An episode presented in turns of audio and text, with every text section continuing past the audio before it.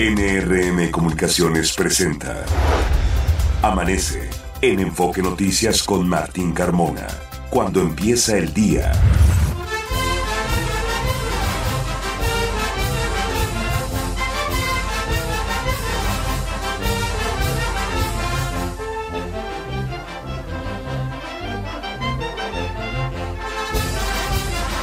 Hola, ¿qué tal? Muy buenos días, me da mucho gusto saludarlo. Ya son las 6 de la mañana con dos minutos de este miércoles 15 de noviembre.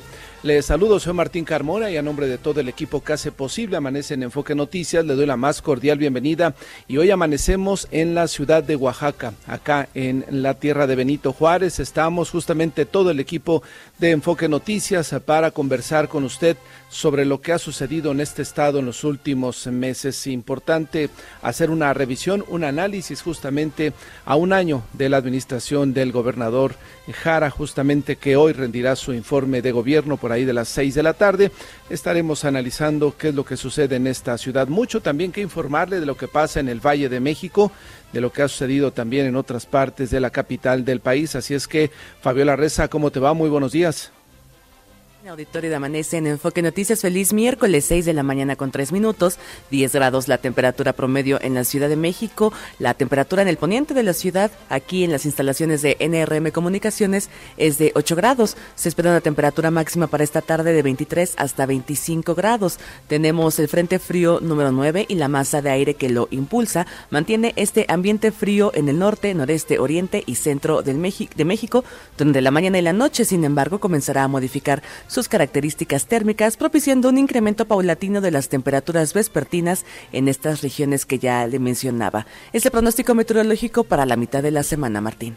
Ahí estaremos, eh, por supuesto, Fabiola, con más, más detalles del clima, porque acá en, la ciudad de Oaxaca, pues es templadito, está frío. Nos comentaban que por la, por el día hace bastante calor ya por la tarde y ayer lo sentimos un viento frío, así es que hay que protegerse para evitar estos cambios de temperatura. Es el día 319 Restan 46 días para que se termine este venturoso y a la vez exitoso 2023 y estamos en la justo a la mitad de la semana número 46. La puesta del sol será a las 5 de la tarde con 58 minutos. Vamos a este resumen de noticias que hemos preparado en esta mañana de miércoles y comenzamos, comenzamos informándole que el diputado local Víctor Hugo Lobo anunció su renuncia al PRD tras 25 años de militancia.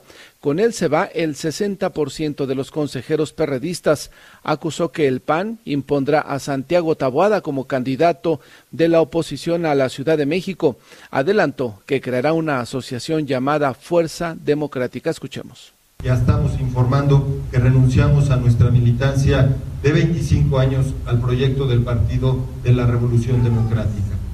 Tenemos que decir que esa condición de tristeza y dolor tiene que interpretarse y tiene que cambiar a una condición de mayor crecimiento.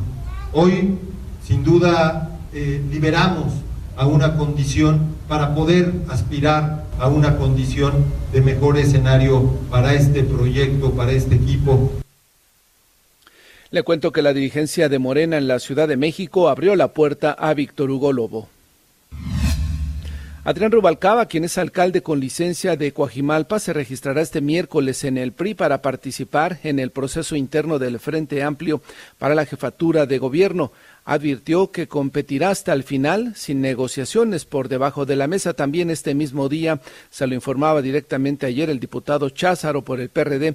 También a las 10 de la mañana acudirá para registrarse como otro aspirante, en este caso por el PRD, para buscar la jefatura de gobierno y Clara Brugada se registró ya como precandidata única de Morena a la jefatura de gobierno. Esto aseguró que ganará la ciudad. Y el jefe de gobierno Martí Batres dijo confiar en el trabajo de Ernestina Godoy, esto tras el reportaje de The New York Times que reveló que la Fiscalía Capitalina espió a políticos de la ciudad. Escuchemos lo que dice el jefe de gobierno. Pues para empezar, digamos que es un refrito de algo que ya se había dicho, que había salido en otro tiempo y ya se había contestado, ya se había rechazado, ya se había negado por parte de la Fiscalía. Ahora bien, eh, lo que hicieron fue llevar la misma nota, pero para que saliera por un medio extranjero, con el objeto de que tuviera una mayor proyección.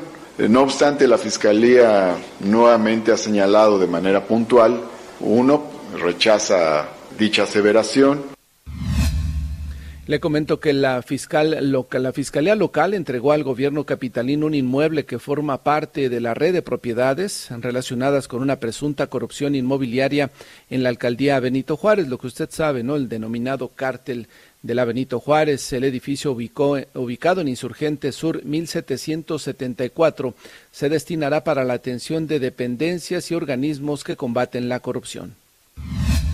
La Secretaría de Seguridad Ciudadana recuperó una bicicleta del sistema Ecobici, la cual se pretendía vender en un tianguis de la colonia Morelos.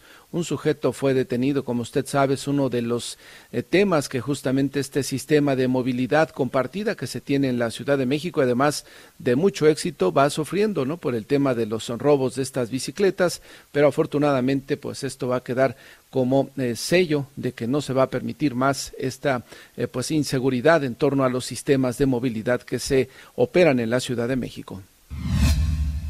A plena luz del día fue asesinado un automovilista en Avenida Universidad y Petén. Esto sucedió en la colonia Narvarte, allá en la alcaldía Benito Juárez. Y desafortunadamente el sistema Cuzamal enfrenta el nivel de almacenamiento más bajo desde la construcción del acueducto debido a la falta de lluvias, esto informó la Conagua. Actualmente presenta un llenado del 39.8%. Y el Aeropuerto Internacional de la Ciudad de México cerró puntos de venta del sitio 300 de taxi entre las puertas 7 y 8 de la Terminal 1 por no contar con tarjetas de identificación aeroportuarias ni permisos vigentes. Como usted sabe, hay una diligencia de verificación en la Terminal 2 y ahí se presentaron con actos de violencia que fueron mitigados por la policía auxiliar. Un juzgado concedió una suspensión provisional en contra de la tala de árboles en la tercera sección de Chapultepec por las obras de la línea 3 del cablebús que promovieron vecinos de la zona.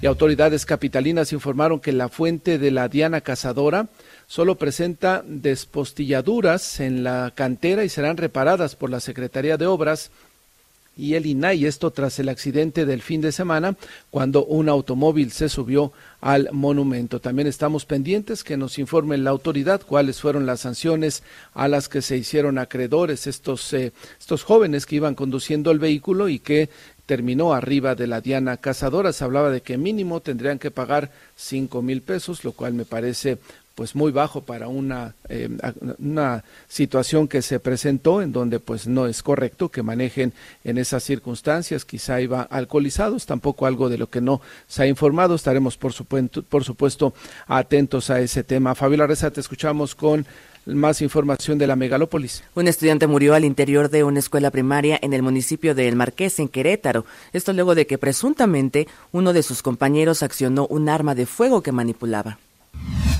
En el municipio de Ixtapaluca, Estado de México, fue asesinada Jimena Saraí, una adolescente de 14 años y madre de un bebé de unos días de nacida, de una bebé, al parecer por sus tíos y el esposo de su abuela, quienes se encuentran ya detenidos. Tres personas murieron por la explosión de un polvorín en la comunidad de Las Antenas, en el municipio de Ciuteltelco, en Puebla y en el mismo estado en Puebla un joven de Atlixco subió a sus redes sociales un video en el que se le ve agrediendo a un hombre en situación de calle. Este agresor, identificado como Benjamín N., fue criticado por los internautas que pidieron a las autoridades ser localizado para ser sancionado. Esta información más relevante de la megalópolis, Martín. Bien, Fabiola, gracias y vamos a revisar la información vial. Ángel Gatica, adelante. ¿Qué tal, Martín? Buenos días. Auditorio de Amanece en Enfoque Noticias. Servicios de emergencia laboran tras volcaduras sobre el eje 2 Poniente, Gabriel Mancera y el eje 4 Sur. Obras de recarpetamiento mantienen muy complicada la vialidad en prolongación San Antonio, dirección Poniente. También considera afectaciones sobre insurgentes entre Calzada Ticomán y el paradero de Verdes y Calzada Armista Iztapalapa con incremento en la movilidad del eje 6 Sur hacia calle 39. Martín, lo que tenemos en la Ciudad de México. Bien, Ángel, gracias por la información y vamos a México se invierte. Fernanda Franco, adelante. Buenos días, Martín, auditoria de Amanece en Enfoque Noticias. Estas son las inversiones más recientes en México. La Secretaría de Turismo dio a conocer que entre enero y septiembre de 2023 se logró el ingreso de 22.908 millones de dólares por concepto de visitantes extranjeros, significando un aumento del 11.8% en comparación con lo obtenido el año pasado. La empresa Cerera Ternium proyecta inversiones de 1.500 millones de dólares en distintas operaciones en México y Argentina durante 2024. Señaló que gran parte de los recursos es para atender los retrasos en la expansión de su planta en Pesquería Nuevo León. Pizza Hut invertirá alrededor de 700 millones de pesos para la apertura de 140 tiendas en los próximos 10 años. Actualmente la cadena cuenta con 284 tiendas, de las cuales el 60% son corporativas y el 40% franquicias. Martín, auditorio de Amanece en Enfoque Noticias. Hasta aquí la información. Son ya las 6 de la mañana con 12 minutos. Déjeme informarle que estamos justamente instalada la cabina de Enfoque Noticias en la Biblioteca Pública Néstor Sánchez. Es una biblioteca, un edificio muy, muy, vamos, muy atractivo de estas clásicas construcciones acá en el centro de Oaxaca, justamente en el cruce que forman las calles de Reforma y Constitución, un edificio que data de 1902, que antes fue una, un cuartel militar, estamos justamente donde eran las caballerizas, hoy remodelado totalmente y estamos en la parte de la hemeroteca donde están todos los eh, periódicos, los archivos de los periódicos de años atrás y por supuesto lo que se va generando hoy es un centro de conocimiento de la historia de nuestro país. Estaremos por supuesto aquí conversando más adelante con nuestro compañero Mario González y con los funcionarios del gobierno de Oaxaca, así es que lo invito para que se mantenga en sintonía. Vamos a ir a una pausa, Fabiola, recordando nuestras vías de comunicación y contacto. Me ubican en la red social de X en arroba Carmona Martín. A nosotros con Enfoque Noticias en Twitter, Facebook, Instagram, YouTube TikTok y también en Threads. Nuestro WhatsApp es el 55 73 60 35 87. Son las 6 de la mañana con 14 minutos y la temperatura promedio en la Ciudad de México 10 grados. En el poniente de la capital, aquí en nuestras instalaciones de NRM Comunicaciones, el termómetro marca 8 grados. Es una mañana fría, tome precauciones. Amanece en Enfoque Noticias con Martín Carmona desde el estado de Oaxaca. Continuamos. Son ya las 6 de la mañana con 20 minutos. Continuamos con más información. Le informo que la Conferencia Internacional de la Asociación Nacional de Universidades e Instituciones de Educación Superior 2023, la ANUI, se entregó un reconocimiento al rector Enrique Graue por sus acciones como promotor y defensor de los valores perennes e irrenunciables de la universidad y por ser un líder transformador. El rector de la UNAM agradeció la distinción y afirmó que la amistad entre los rectores es una de las fortalezas de la educación. El reconocimiento le fue entregado por el secretario general ejecutivo de la ANUYES, Luis Armando González Plasencia. Y González Plasencia subrayó que el liderazgo del rector Graue ha sido una guía para todos en el sector de la educación superior. Felicidades al doctor Graue, que está a punto de terminar su gestión al frente de la UNAM. De hecho, ya este próximo viernes en 17 termina su gestión. Son las seis de la mañana ya con 21 minutos. Continuamos transmitiendo desde la ciudad de Oaxaca. Vamos contigo, Natalia Estrada, y información del gobierno de la Ciudad de México. Buenos días. ¿Qué tal, Martín? saludo para ti y el auditorio de Amanece en Enfoque de Noticias. El jefe de gobierno capitalino Martí Batres calificó como un refrito la información publicada por The New York Times sobre el supuesto espionaje que llevó a cabo la Fiscalía General de Justicia de la ciudad a opositores. Vamos a escuchar. Pues para empezar, digamos que es un refrito de algo que ya se había dicho, que había salido en otro tiempo y ya se había contestado, ya se había rechazado, ya se había negado por parte de la Fiscalía. Ahora bien, eh, lo que hicieron fue llevar la misma nota, pero para que saliera por un medio extranjero, con el objeto de que tuviera una mayor proyección. Eh, no obstante, la Fiscalía nuevamente ha señalado de manera puntual, uno, rechaza eh, dicha aseveración. El mandatario capitalino refirió que detrás de esta publicación pues está la oposición interesada en que no continúe la investigación sobre la corrupción inmobiliaria en la alcaldía Benito Juárez. Escuchemos. Digamos que fundamentalmente es por eso. Y, y, es un tema de justicia, pues. Ellos piensan que así detienen las investigaciones que se están realizando. En algún momento, o desde el principio de esas investigaciones, señalaron que era un asunto político, pero cuando se van desarrollando las investigaciones, pues vamos viendo que hay hechos reales. Y bueno, refirió Martín Auditorio que personajes políticos de oposición como Santiago Taboada y Mauricio Tabe acosan a la Fiscalía de Persecución Política y Espionaje con el objetivo de descalificar a Ernestina Godoy y así pues obstaculizar su ratificación en el cargo. Martín, la información que les tengo. Sin embargo, pues las investigaciones deben de continuar, Natalia, ¿no? Una cosa es que se comente este tipo de intervenciones que habrían sucedido y que habrían sido gestionadas por funcionarios al interior de la Fiscalía y otra cosa es que las investigaciones se pudieran detener para como es la Fiscalía y creo que es su obligación seguir investigando y dar a conocer todo lo que se relaciona con el cártel inmobiliario. Si hay más funcionarios o exfuncionarios del PAN involucrados, es muy importante y nos interesa, por supuesto, conocer los nombres de todos ellos y las sanciones a que son acreedores.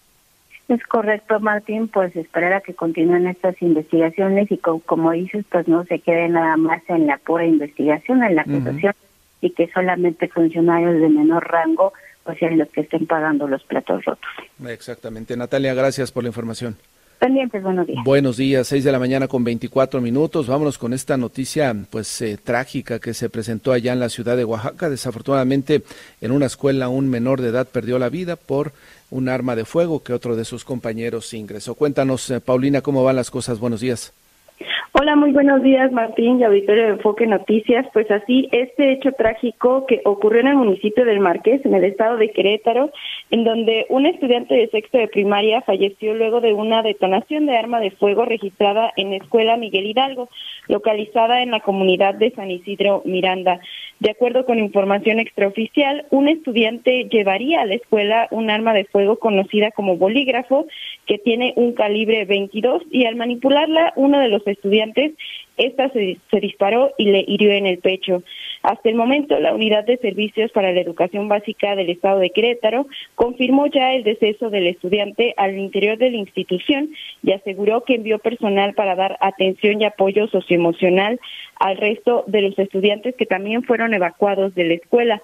Sin embargo, eh, comentaba la autoridad educativa que será la Fiscalía General del Estado quien se encargue de deslindar responsabilidades y aseguraron que continuarán brindando acompañamiento a los estudiantes y a la comunidad estudiantil sobre este hecho. Bueno, también de manera extraoficial se comentaba que el otro menor, quien eh, sería el responsable de llevar el arma a la escuela, ya habría sido puesto a disposición de las autoridades. Sin embargo, también eh, pues señalaron que será la Fiscalía quien dará más información o ampliará los datos sobre este caso. No obstante, también pues buscando la Fiscalía General del Estado, eh, mencionaron que están procesando la información y pues hasta el momento todavía no han dado mayores detalles eh, pues sobre todo relacionado en cómo habría ingresado este menor pues un arma de fuego y este tipo de artefacto pues que causó este lamentable deceso de un estudiante. Hasta aquí el reporte, Martín. Gracias, eh, Paulina, por la información. Estamos atentos a las investigaciones y yo creo que esto será también pues un llamado de atención a las autoridades para que revisen las eh, pertenencias con las cuales ingresan los jóvenes a las escuelas y también para los padres de familia, ¿no?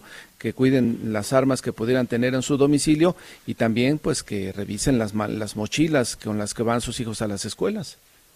Así es, sobre todo porque eh, pues trascendería que justamente este tipo de artefacto, incluso como tiene eh, pues la apariencia, la apariencia de un bolígrafo, sin embargo pues tiene bala, una bala en su interior, eh, pues justamente pues se vende en redes sociales. Entonces sería importante pues ver sobre todo y estar atentos de qué tipo de artefactos pues pueden tener pues muchos riesgos al momento de usarse.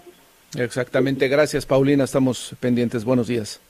Buenos días, hasta luego. Vamos con más información metropolitana. Noemi Cruz, adelante.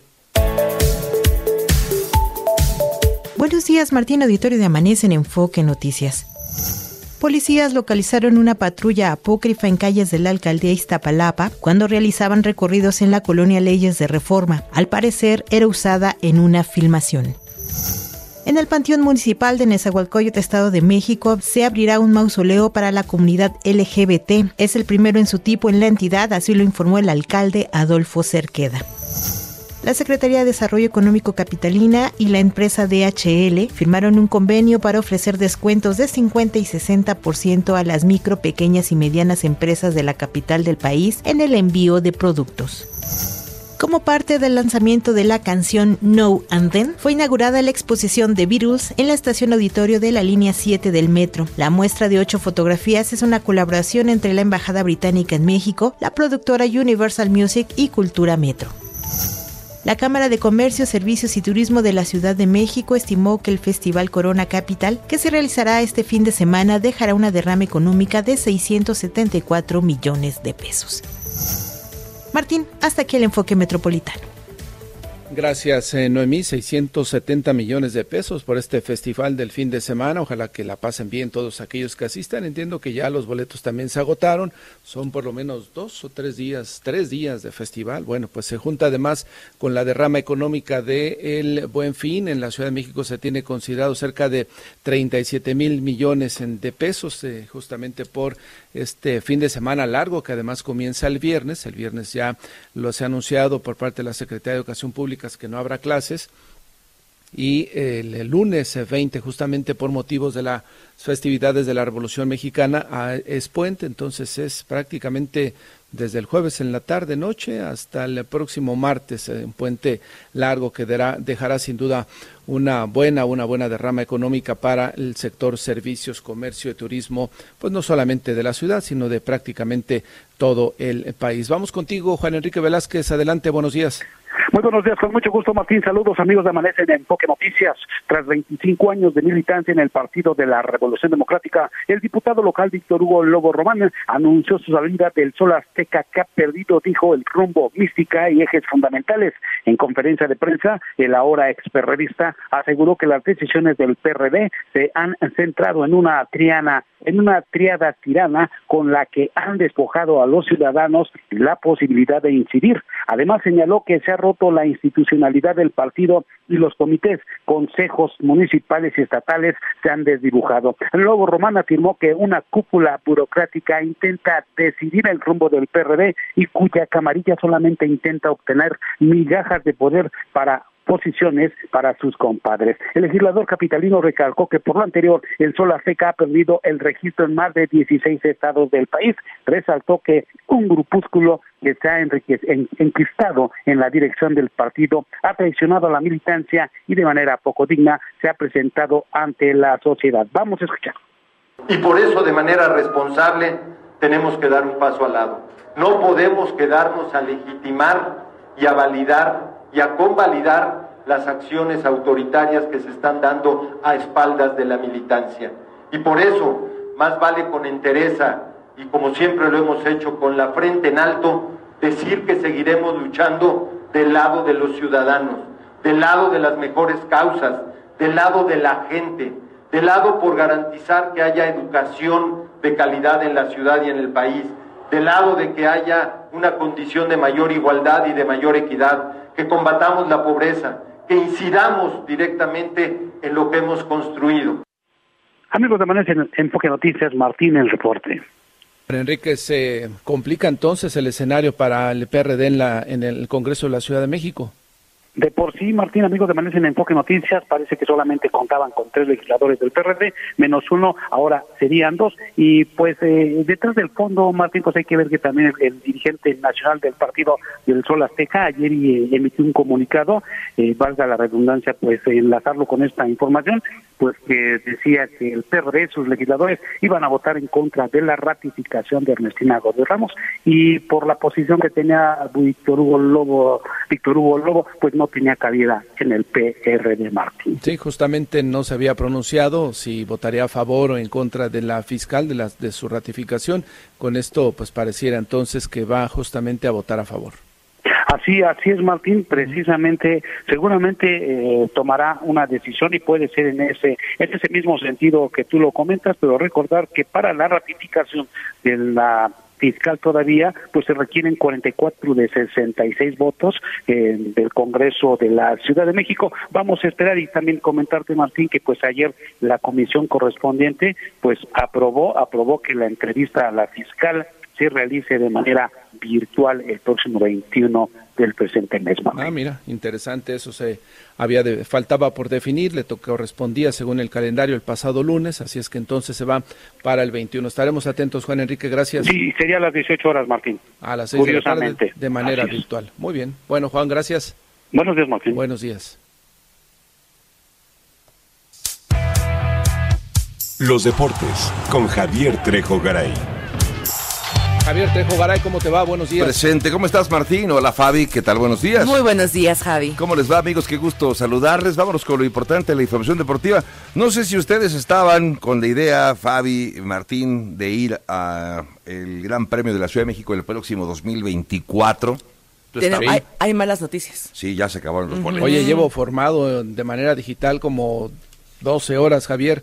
¿Sigo o, ya? ¿Dejaste apartado con tu, con tu caja, tu cajón de refrescos? Sí, prácticamente. ¿Virtual también? Sí. lugar? Entonces ya se terminaron. Es lo que dice la organización que se han terminado. Hasta donde yo sabía, eh, mi querido Martín, se han guardado una serie de boletos para las distintas etapas.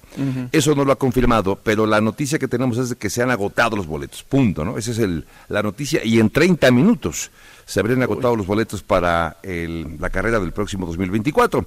Algunos mortales afortunados como tú no tienen por qué preocuparse porque yo sé que a ti te, invitan a Mario González Voy a trabajar, vamos a trabajar, Mario y yo vamos a trabajar cuando eso, Javier. Yo lo sé, yo lo sé, yo lo sé, por eso, por eso la, la organización lo tiene muy presente y por eso los considera, porque sabe la importancia de que ustedes estén ahí. Pero eh, para el resto de los mortales sí tenemos ese tipo de problemas, micro Martín. No, menos tú. Oye, Javier.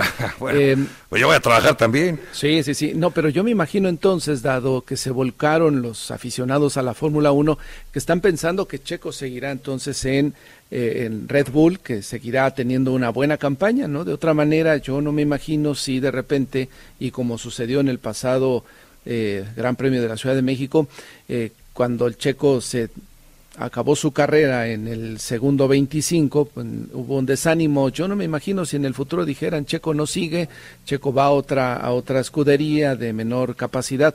No lo sé, Javier, como que estamos muy optimistas entonces. Sí, la efervescencia. Bueno, de que va a seguir, va a seguir, a menos que tú pienses otra cosa, Martín, pero no, yo sí creo que va a seguir porque se, a ver, eh, se ha cansado en, en repetirlo Christian Horner eh, incluso esta semana ya se vio un poco molesto porque otra vez por enésima ocasión le han preguntado lo mismo una parte de la prensa europea. De hecho, fíjate que me estaba preguntando lo siguiente, Martín, si tú eres periodista como, como lo eres tú, como es Fabi, como son nuestros compañeros aquí en eh, NRB Comunicaciones Enfoque Noticias, si tuviera yo a Christian a Hornet, si tú lo tuvieras, le preguntarías lo mismo. Oiga, Cristian, va a seguir Checo Pérez. Ya, ya eres el, el, periodista número 254 que pregunta lo mismo, ¿no? Yo creo que ya tendríamos uno que preguntar algo diferente a Christian Horner, no estarle preguntando lo mismo cuando ya ha contestado 253 veces lo mismo. Eh, eh, entendiendo que ese es el discurso en todo caso, ¿no? Esa es la posición que tiene Red Bull para el próximo 2024. Yo creo que sí, porque se va a respetar ese contrato. Eh, había al día de ayer hubo un comentario muy interesante que eh, decía Felipe Massa, expiloto también Fórmula 1, nunca pudo ser campeón del mundo, aunque sigue peleando un campeonato de hace 15 años, ya platicaremos de ello con más detalles. Eh, él decía, Felipe Massa, muy experimentado, que porque se ha puesto sobre la sobre una especie de como de, de, de ejemplo de un supuesto si Alonso o Hamilton estuvieran siendo compañeros de Max Verstappen, dice Felipe Massa, Max Verstappen los destrozaría también. Es decir, eh, sabemos de la calidad que tiene eh, Hamilton y Alonso, pero Verstappen está en este momento en otro nivel, en una liga diferente. Y aquí un tema importante sería, recordemos que el auto está hecho para, para Verstappen. Si Alonso corriera en el equipo de Red Bull, por ejemplo, ¿le harían el auto para que corriera Alonso o, o para Verstappen? Me parece que aquí lo que menos quiere la organización es inoportunar a su tres veces campeón del mundo. Quieren que su tricampeón esté contento, esté feliz. Y traerle, por ejemplo, si fuera el caso, a un Hamilton, a un Alonso, no le iba a gustar absolutamente nada. Así que esa posibilidad no la veo para el 2024, que llegara alguien de este calibre al equipo de Red Bull, porque al final, eh, mi querido Martín, Fabio, amigos, eh, Red Bull está a punto de conseguir lo que nunca ha logrado tiene ya el título de pilotos, tiene el título de constructores y le falta tener un subcampeonato en la misma temporada.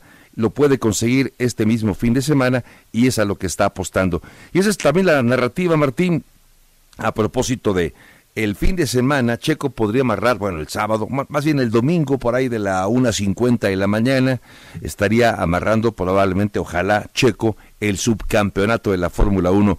Eh, hay una serie de combinaciones que podrían presentarse, ¿no? De hecho, algunos diarios ya la reproducen, si Checo termina primero, si es más fácil y para no hacerlos tanto lío. Si Checo termina por delante de Hamilton este próximo fin de semana, chao, se acabó ya no puede alcanzar, porque son 32 puntos de ventaja, así que con que eh, eh, Checo se asegure terminar por delante de Hamilton, con eso ya se convierte en subcampeón del mundo. Hay que platicar de ello, Martín. Eh, la gente allá en, Las Vegas no está muy contenta, la gente que no va a ver a la Fórmula 1, los turistas que van a, apostar, no sé, a ver algún espectáculo que no sea la Fórmula 1, no están muy contentos porque les han cerrado las calles e incluso los pasos peatonales ahora tienen hasta vinilo para evitar que los milones puedan plantarse ahí para ver la carrera. Eh, y eso tampoco ha, gustado a muchos eh, turistas que han buscado o que buscaban, no sé, ir un fin de semana diferente y se han topado con que la Fórmula 1 ha cambiado un poco la dinámica de la ciudad de Las Vegas en estos días, Martín. Pues sí, que pues eh, complicado, ¿no? Para una ciudad que vive de la fiesta, el que de repente te limiten algunas eh, calles, algunas zonas. Javier, el fútbol mexicano comienza ya en estos días eh, o toda, ah, no hay parón, ¿verdad? Porque juega la selección. Sí, sí, sí, sí hay, hay un paro porque juega las selecciones. De hecho, te cuento que el viernes juega ya México contra Honduras, pero la selección sub 17 acaba empatando con Venezuela a dos Iba ganando 2-0 Martín, México a Venezuela. Parecía que México iba a conseguir su primera victoria y lamentablemente empatan con Venezuela 2, así que se complica ya su existencia porque había perdido con Alemania hace unos días, ahora solamente un punto consigue con Venezuela y se va a jugar el todo por todo y necesita combinación de resultados cuando enfrenta a Nueva Zelanda en la última etapa. Ese es el Mundial Sub-17 en Indonesia. Si te parece, más adelante platicamos de lo que nos depara la fecha FIFA de esta semana, Martín, amigos. Estaremos atentos, Javier. Gracias y buenos días. Seis de la mañana con 39 minutos. Pausa, regresamos. Amanece en Enfoque Noticias con Martín Carmona desde el estado de Oaxaca. Continuamos.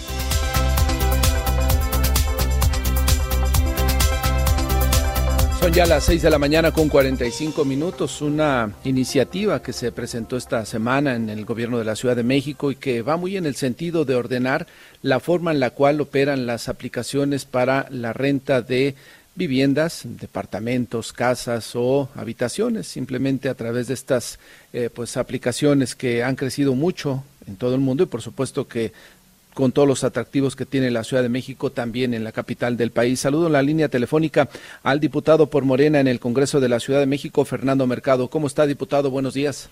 Muy bien, Martín, muy buenos días. Un saludo al auditorio una iniciativa muy esperada por todos los que los habitantes de la Ciudad de México, sobre todo aquellos que están relacionados en las zonas turísticas de la capital, diputado.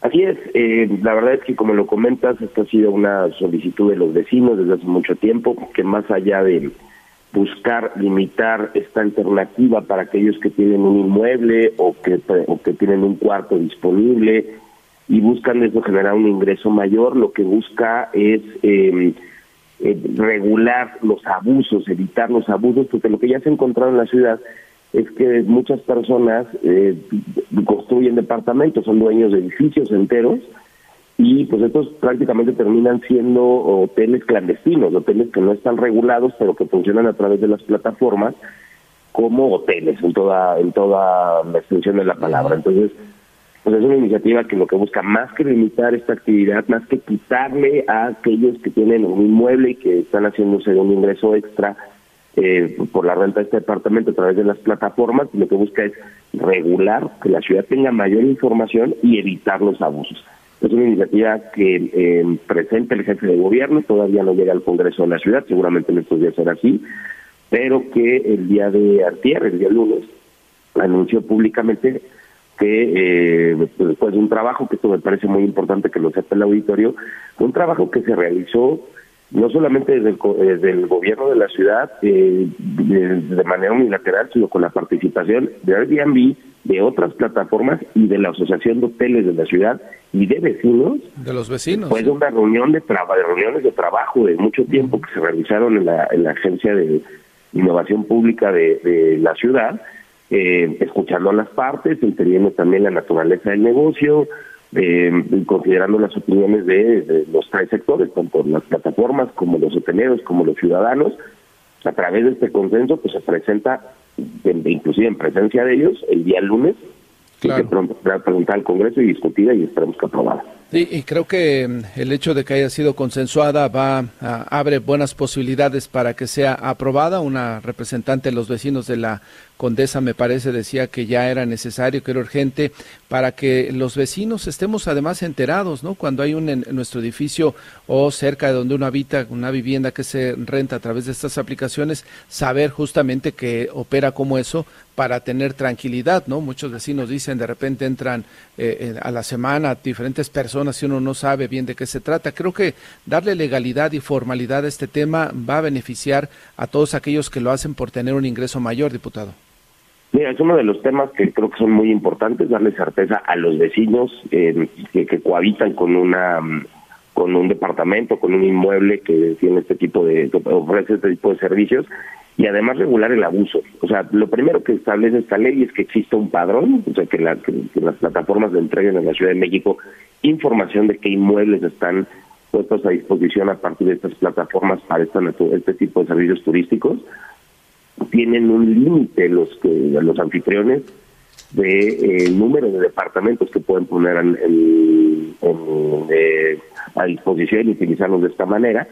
alguien que tiene cuatro departamentos en un edificio, pues es alguien que no está eh, poniendo su, bien a disposición de, estas plataformas para un servicio, sino es otro tipo de negocio. Prácticamente ya estaría funcionando como hotel. Entonces, primero se establece límites. Segundo, se establece un registro, se le da información a la ciudad de cuáles inmuebles están a disposición del público en general para este tipo de, servicios turísticos. En tercer lugar, se establece un límite de ocupación, que es el de 70%, porque más allá del 70%, pues ya se considera que este lugar está funcionando con otro tipo de servicio que más parecido a lo que es un hotel. Eh, las plataformas están obligadas a dar esta información en la Ciudad de México, a tener un padrón de anfitriones, a establecer una serie de reglamentos eh, entre los cuales se encuentran cumplir con eh, reglas de protección civil, eh, de seguridad, etcétera. Y esto le da certeza tanto a las plataformas como al gobierno, pero sobre todo a los vecinos y a los usuarios de este tipo de servicios turísticos.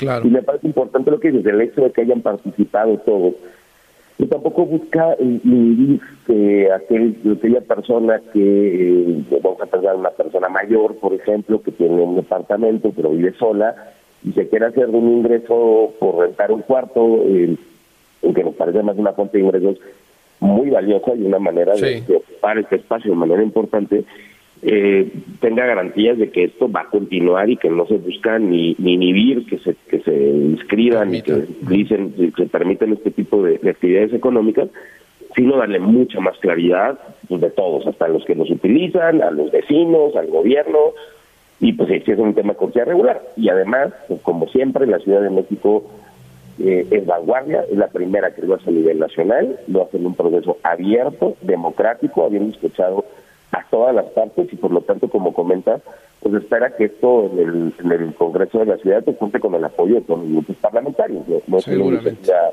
no, debe ser así. Ayer alguna diputada me preguntaba pues cuál era la opinión de las plataformas, pues, yo le decía pues, que Airbnb, que es la más grande, que tiene parece como el 60-70% del mercado, estuvo presente en todas las reuniones de trabajo, se acordó con ellos, tal, porque insisto, no se busca eh, prohibir, castigar, imponer, ¿no? sino fue un proceso democrático de diálogo, por lo tanto, pues, un producto legislativo de mucho consenso.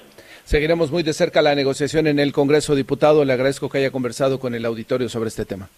Gracias, Martín. Un saludo a ti. Buenos días a todo el auditorio. Saludos, que le va muy bien, sin duda, que Airbnb está muy de acuerdo. Ahí estuvo presente su director y además informó que se han eh, aportado 430 millones justamente de pesos eh, retenidos a quienes tienen una aplica eh, quienes participan en la aplicación en este esquema de renta y como decía el diputado Mercado, seguramente será algo que se va a aplicar en otros estados de la República, porque en la capital del país comenzó esta parte de retener un impuesto, una parte como impuesto a quienes rentaban su vivienda por a través de estas aplicaciones. Después ya se aplicó a nivel nacional y seguramente sucederá lo mismo con esta legislación. Seis de la mañana con 52 minutos. Ángel Gatica, adelante. ¿Qué tal, Martín? Buenos días, auditorio de Amanece en Enfoque Noticias. Obras afectan la circulación de la autopista México-Puebla. Poco antes de la Concordia hacia Zaragoza, hay un carro descompuesto, también provoca asentamientos sobre el circuito interior antes de llegar a Politécnico y con dirección hacia Marina Nacional y fluido el eje central Lázaro Cárdenas de Fray Servano Teresa de Mier hacia Plaza Garibaldi. Calidad del aire buena en el Valle de México. Martín, el reporte. Gracias, Ángel. Buenos días. Buenos días. Son ya las seis de la mañana con 53 minutos. Saludo en la línea telefónica a Luisa Sierra Brosón. Ella es directora de Energía de Iniciativa Climática de México. ¿Cómo estás, Luisa? Muy buenos días. Hola, Martín. Buenos días. Mucho gusto. Gracias por estar esta mañana. Eh, entiendo que se están llevando a cabo en nuestro país eh, un encuentro justamente para revisar el tema de la acción climática con miras a la COP28. Luisa, ¿qué eh, balance han hecho hasta el, hasta el momento?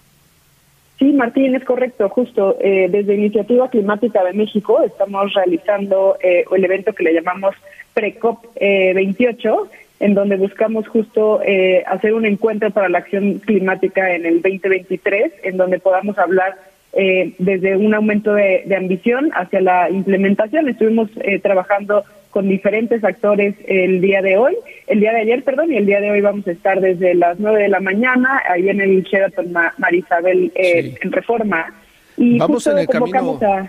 México va en el camino correcto, Luisa, para cumplir con los compromisos eh, en este tema del de, cambio climático. Pues mira, Martínez, es una excelente pregunta. Recordemos que el año pasado, eh, durante la conferencia de las partes este, número 27, que se realizó en Egipto, México actualizó su NDC, es decir, su contribución nacionalmente determinada, en donde se comprometió a reducir un 35% eh, sus emisiones y en el comunicado también agregan justo eh, el compromiso de avanzar hacia las emisiones netas cero hacia el año 2050, ¿no? Y entonces la conferencia de las partes de este año, justo México como muchos de los otros países que también actualizaron estas contribuciones, pues llegan con, con la responsabilidad de, de, mostrar acciones claras para la implementación, ¿no? Entonces, eh, también recordemos que esta va a ser la última este, conferencia de las partes de la presente administración, entonces estaremos como muy atentos a ver qué se presenta este, de, de avances, Martín. ¿Qué recomendaciones se hacen hoy que, por ejemplo, en la industria automotriz ha avanzado mucho el tema de la electrificación de los vehículos? ¿Qué otras recomendaciones se hacen respecto al tema de los combustibles fósiles, Luisa?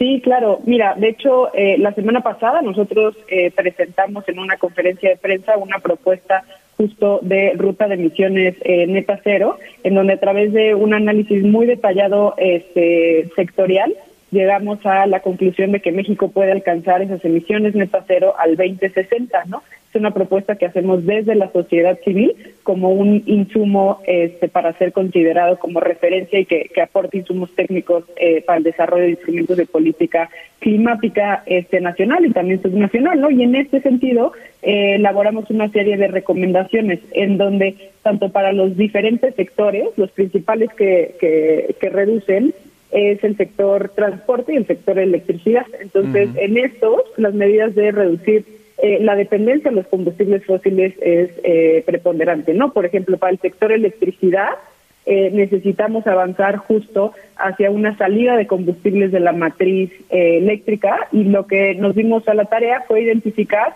que para el año 2027 necesitamos dejar de instalar centrales basadas a combustibles fósiles y ir avanzando hacia una salida eh, justa y progresiva de las centrales térmicas que están basadas a carbón. Esta salida deberá de ser antes del 2030 y las de combustible antes del 2035, ¿no? Esto además de traer beneficios este, ambientales, pues también tiene beneficios a la salud de las y los mexicanos, ¿no?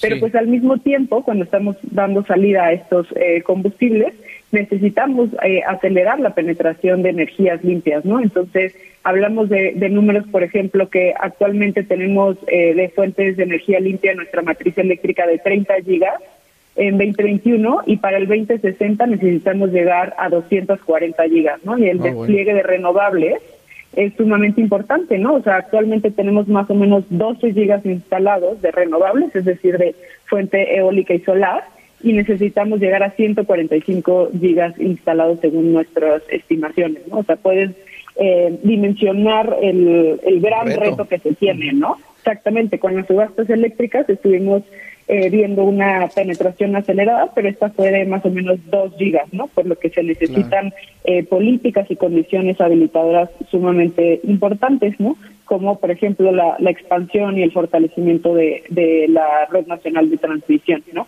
Sí, sí, sí. Eh, retos, fuertes que se deben de ir asumiendo por parte del gobierno federal y por supuesto bien que ustedes lo destaquen y pongan el dedo sobre la llaga, que hay compromisos que se tienen que cumplir. Luisa, si te parece, conversamos una vez que terminen hoy su encuentro y para conocer el balance final y las recomendaciones finales sobre el tema.